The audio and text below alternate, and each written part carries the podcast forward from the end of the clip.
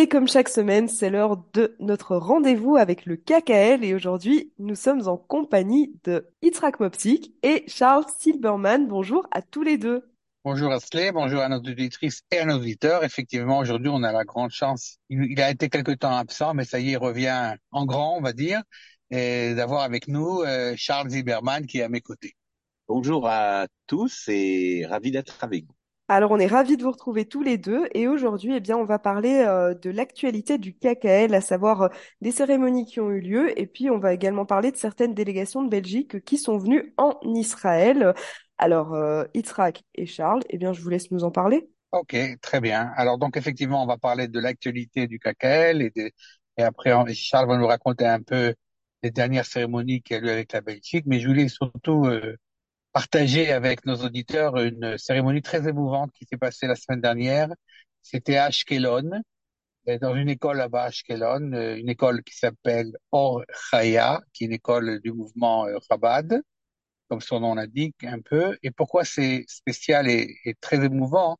Parce qu'il y a un an, et peut-être nos auditrices, nos auditeurs, euh, nos auditeurs s'en rappellent, il y a un an, le KKL, à l'époque, quand malheureusement cette guerre affreuse a éclaté entre l'Ukraine et la Russie, le KKL a, reçu et intégré dans un de ses centres dans, nos forêts, ces centres pour jeunes, donc, hein, et à Nessarim, à côté de Jérusalem, a, intégré un groupe de 100 orphelins ukrainiens. Ils sont venus, ils sont restés plusieurs mois chez nous. Ils ont fait la première, c'était leur première intégration en Israël. On avait monté une école sur place. Ils étaient très, très, très contents. Et au bout de quelques mois, ils sont passés, bon, pour un peu, je veux dire, s'intégrer dans la vie euh, locale, dans la communauté, ils sont passés à Ashkelon. Et il y a quelques jours, donc la semaine dernière, il y a une cérémonie, encore une fois, très émouvante avec ces 100 jeunes là-bas qui se trouvent donc à Ashkelon avec euh, l'ambassadeur euh, d'Allemagne. Pourquoi avec l'ambassadeur d'Allemagne? Parce que dans cette école-là, ont été plantés, donc à leur, euh, en l'honneur de ces enfants, sans arbres. Et, et la particularité de, de, cette plantation, c'est que les, les, les, arbres ont été donnés, c'est une donation de l'armée de l'air allemande, de l'armée de l'air allemande c'est pour ça d'ailleurs que l'ambassadeur euh, d'Allemagne était présent, donc euh, il est venu et c'était vraiment, une, encore une fois, une cérémonie très émouvante. Et, bien sûr, l'Allemagne a tenu, et l'ambassadeur lui-même a rappelé que cette agression euh, a causé des souffrances inimaginables à tant de personnes, personnes innocentes en, détruisant des maisons, des écoles et des millions de réfugiés. Et là, on a pu effectivement pendant plusieurs mois accueillir ces jeunes Ukrainiens, ces jeunes orphelins pour leur prépa ukrainiens, et qui sont venus ici. Maintenant, ils, se, ils arrivent et ils sont en train de s'intégrer dans la vie israélienne. Donc, une cérémonie avec des pilotes de l'air euh, de l'armée de l'Allemagne, avec bien sûr les, dirigeants du KKL et l'ambassadeur d'Allemagne qui nous a eu, nous a fait le grand honneur d'être présent par lui-même. Voilà, voilà pour cette cérémonie. Et je passe tout de suite la parole à notre ami Charles qui va nous raconter un peu euh, une partie des cérémonies dans laquelle il a assisté euh, la semaine dernière. Et oui, alors cérémonie après cérémonie, c'est vrai que le KKL fait énormément de choses pour Israël et tout ceci se fait euh, grâce à, aux dons et à l'implication de tous les pays d'étrangers. Alors, en ce qui concerne la Belgique, nous avons eu une euh, délégation euh, qui est venue euh, pendant les deux semaines dernières euh, une, près d'une cinquantaine de personnes qui sont venues en Israël pour un séjour de découverte et de mémoire. Et pourquoi? Alors, d'abord, une cérémonie tout à fait particulière qui, en fait, on aurait pu penser ne concerne pas la Belgique, mais plutôt la France, c'était la euh, cérémonie d'inauguration d'un bosquet de mille arbres euh, en, à la mémoire de Sarah Halimi, Sarah Halimi, comme vous le savez tous, euh, a été euh, assassinée de manière horrible à Paris. Et la, le KKL de Belgique a tenu à s'associer à, en plant, à la mémoire de Sarah Halimi en plantant euh, dans une des forêts de Neve-Ilan, une forêt de Belgique, un bosquet de mille arbres à la mémoire de Sarah Halimi et pour euh, lutter euh, et rappeler qu'il faut toujours lutter contre l'antisémitisme horrible euh, où que ce soit dans le monde.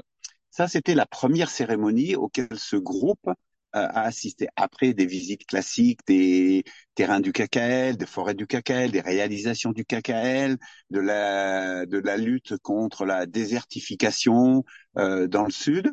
À la fin du séjour, le, ce groupe est allé au musée Anno, qui est un musée à Tel Aviv, c'est l'ancien musée de la diaspora qui s'appelle Anno, où a eu lieu une euh, cérémonie très très particulière et très émouvante.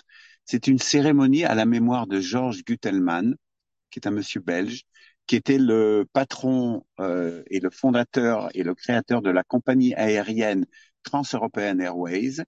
Et euh, pour les gens qui ne le savent pas, ce monsieur a mis à, sa, à la disposition de l'État d'Israël ses avions pour assurer le transport des Juifs d'Éthiopie, les Falachas. Et donc, le KKL de Belgique, il y a deux ans, a inauguré une grande salle dans le musée Anneau de la diaspora à la mémoire de l'activité euh, de ce monsieur Georges Gutelmann, en présence de sa femme Aline Gutelmann, euh, qui a euh, qui a pour rappeler la mémoire et cet engagement. Il faut juste préciser que ce, cet engagement lui a coûté extrêmement cher parce qu'à l'époque, tous les pays du Golfe il s'occupait également des pèlerinages de la Mecque. On a cessé de travailler avec lui à cause de cela. Ils ont boycotté. Alors, euh, effectivement, c'est quelque chose de, particulièrement émouvant. Et le groupe, est euh, ça c'était la fin de la visite de ce groupe.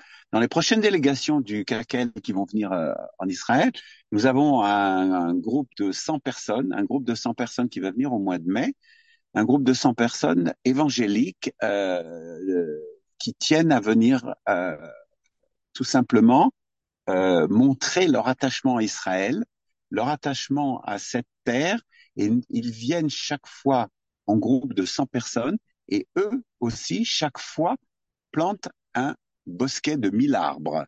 Euh, en Israël. C'est pour montrer vraiment l'attachement qu'ils ont à la terre d'Israël. Les évangéliques viennent en terre d'Israël tout simplement pour s'identifier avec cette terre, même si pour eux c'est c'est une terre juive, mais c'est important.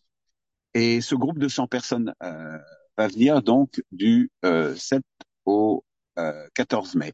Et au mois de juin, nous aurons une autre délégation d'un groupe, euh, le groupe Samuel, qui est dit euh, avec une grande partie de communautés chrétiennes italiennes qui se trouvent en Belgique autour de autour de Bruxelles et de Mons et qui va venir euh, qui va venir également planter des arbres et visiter la terre d'Israël.